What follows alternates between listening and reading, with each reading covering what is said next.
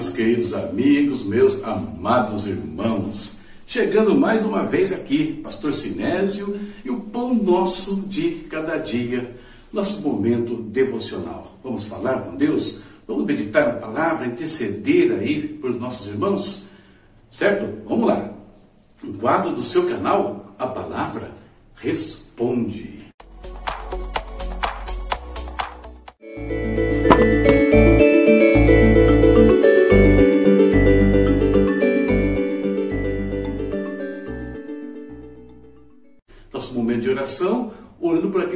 Principais, orando pela saúde, pelas questões financeiras, pelo nosso Brasil, pela igreja brasileira, pela igreja perseguida. Estamos quase chegando no final da nossa lista dos 50 países com mais, com maior índice né, de perseguição no mundo. Hoje falamos sobre o Kuwait. Cristãos expatriados são relativamente livres para adorar informalmente no entanto, os lugares existentes registrados para adoração são muito pequenos para o número de pessoas reunidas. Cristãos ex-muçulmanos locais enfrentam perseguição mais extrema, com opressão tanto dos membros da família quanto da comunidade local. Para renunciar à sua fé cristã, eles correm o risco de discriminação, assédio, monitoramento das atividades pela polícia e até intimidação por grupos de vigilantes. A conversão do Islã para outra fé não é oficialmente reconhecida, podendo haver problemas legais em questões pessoais de status e propriedade. Judá, um cristão perseguido ali no Kuwait, disse o seguinte: A palavra de Deus é alimento aqui. As pessoas estão famintas pela palavra que ela simplesmente faz um caminho até elas. Vamos falar com Deus, né? Intercedendo por essas questões que eu coloquei e pelo Kuwait. Oremos, queridos. Deus eterno, em nome do Senhor Jesus, nós te agradecemos por mais um dia que o Senhor nos concede. Um dia de vida preciosa, Pai. Nos dê sabedoria para desfrutar destes momentos que temos dia após dia na tua presença, Senhor. Obrigado por podermos entrar aqui pelo nome de Jesus e no nome dele nós declaramos saúde, Pai. Saúde sobre todos os nossos irmãos que pediram oração, que estão acamados, estão em hospitais, estão enfrentando tratamentos, cirurgias, infecções, Pai, e tantas coisas, Deus. Nós repreendemos tudo isso no nome santo do Senhor Jesus Cristo.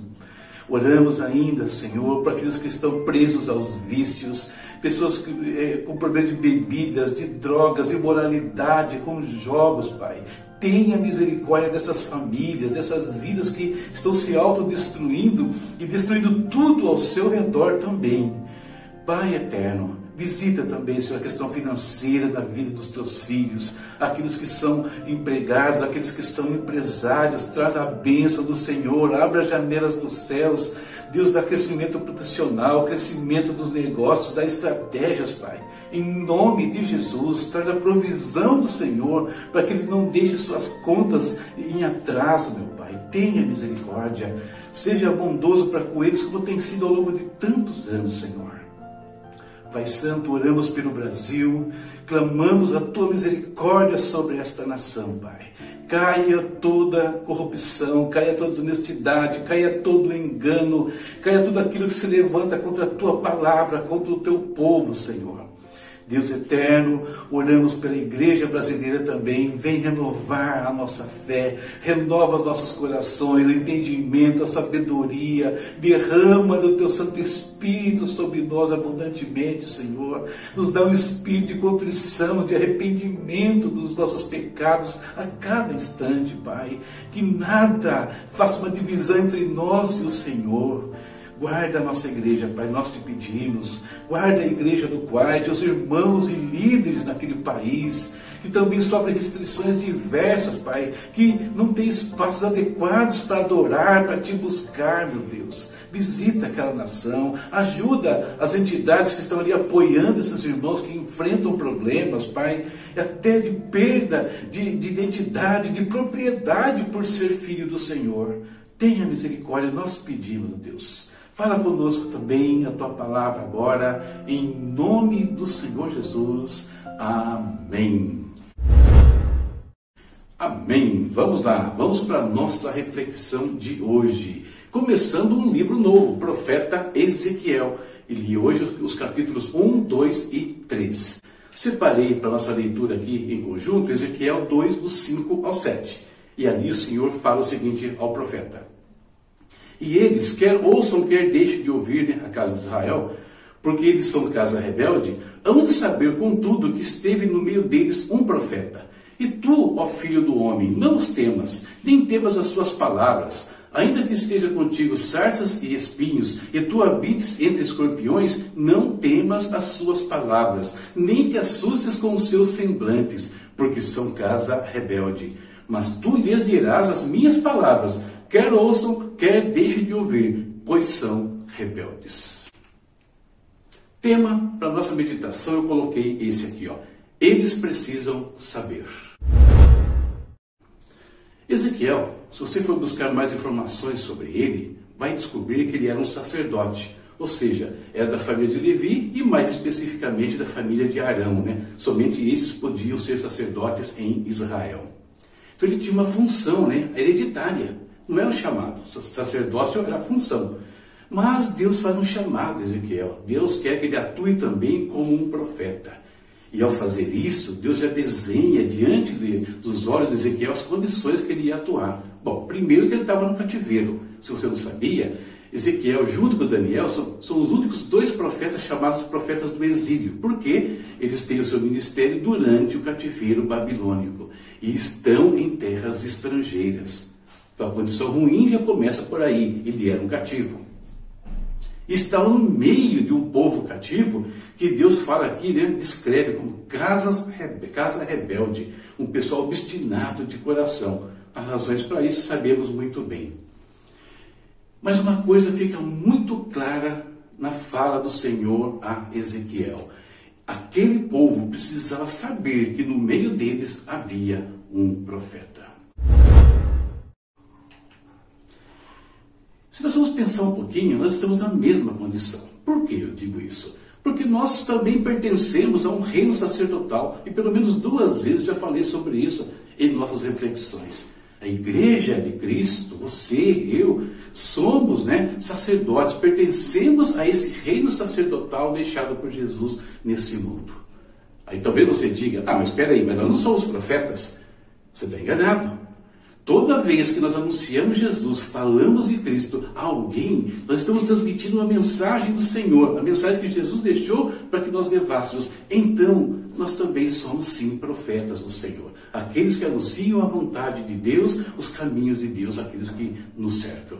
Porque o Evangelho, ele é a palavra de Deus, né? Essa é a verdade. Agora, eu queria compartilhar com vocês o que aconteceu comigo no início da minha conversão. Durante algum tempo, eu fiquei meio que escondido e discreto na escola, discreto no ambiente de trabalho. Quase ninguém sabia que eu tinha me convertido. Mas depois de ouvir uma pregação falando sobre testemunho, falando da importância de anunciar, falar de Jesus para as pessoas que estão perdidas, eu resolvi mudar né, ali então a minha atitude. Fui movido pelo Espírito a mudar de atitude. É óbvio, né? Já procurava dar um bom exemplo de vida, mas só que eu me expus. Mas como que eu fiz isso? Eu fiz uma estratégia. Eu comprei camisetas que até então eu não usava eh, evangelísticas, com versículos, aquela coisa toda, tudo que dissesse ali que, que eu era um cristão.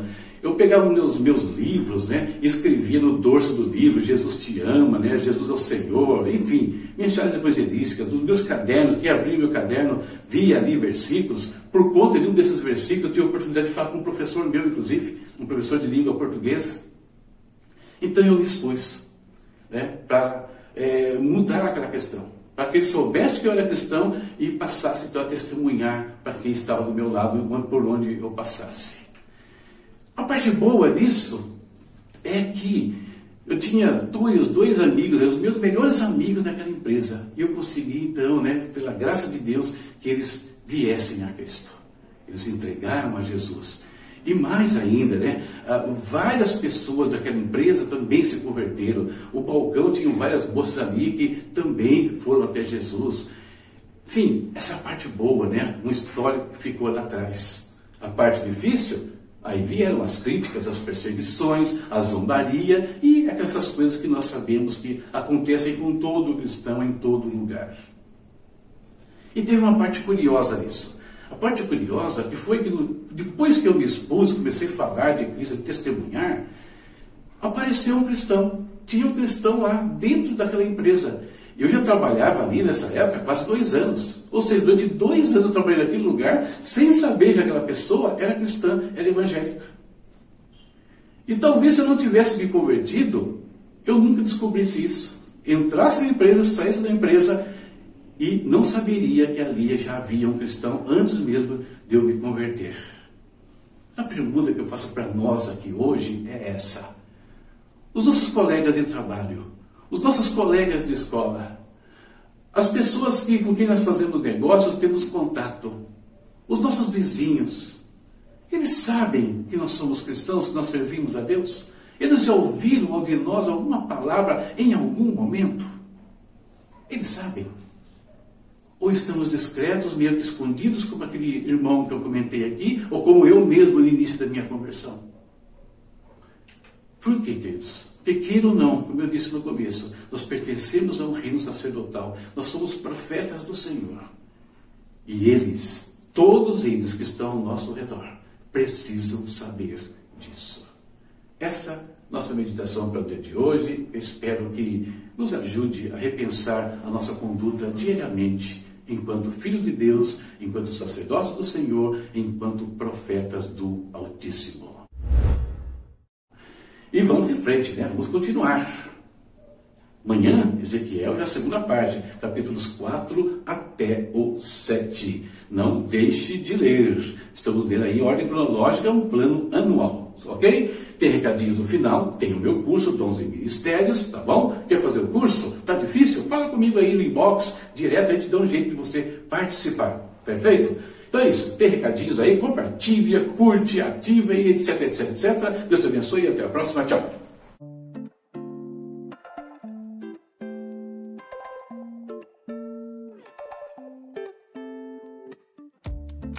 E se você também tem estas dúvidas, permita-me apresentar-lhe o primeiro curso do Instituto A Palavra Responde. Dons e Ministérios resgatando identidade e propósito na vida cristã. Uma ferramenta auxiliar para pastores, líderes, para todos os filhos de Deus. Um curso que tem como objetivo o despertamento vocacional, tornando indivíduos comunidades operantes do serviço ao Senhor. Nessa etapa, estamos trabalhando os dons pessoais, esses que estão aqui ao lado, registrados na Epístola aos Romanos. Como adquirir o curso? É muito simples. Primeiro, acesse o nosso espaço no Hotmart por meio do link que está aqui abaixo ou nos comentários do vídeo. Segundo, em cursos práticos, clique em Dons e Ministérios. Terceiro, adquira o curso usando o meio de pagamento mais conveniente para você. Boleto, cartão de crédito, transferência bancária ou mesmo um Pix. Por ser o nosso primeiro curso, Estamos disponibilizando condições especiais para que você possa investir na sua vida espiritual e também ministerial. Estude com seus amigos. Todos que adquirirem o curso poderão convidar três pessoas para estudarem juntos. Na prática, formando um grupo, você tem 75% de desconto sobre o valor do seu investimento. Mas se você quer começar já sem perder tempo, é muito simples. Use este cupom e você vai ter 50% de desconto no valor do curso. É só informá-lo no ato do pagamento. Muito simples. E tem mais. Você é pastor ou líder e quer um curso para sua equipe ou para sua igreja? Fale conosco por meio desse WhatsApp que está aqui do lado. Nós vamos formar uma turma exclusiva para sua igreja, para sua equipe, com descontos que pode chegar a 80% sobre o valor do curso. E tudo isso porque nós queremos que você venha participar conosco dessa jornada do curso Dons e Ministérios, resgatando identidade e propósito na vida cristã. Queremos ajudá-lo a descobrir o seu lugar no corpo de Cristo, o seu dom pessoal. Que Deus te abençoe e esperamos você em nossas aulas. Até mais!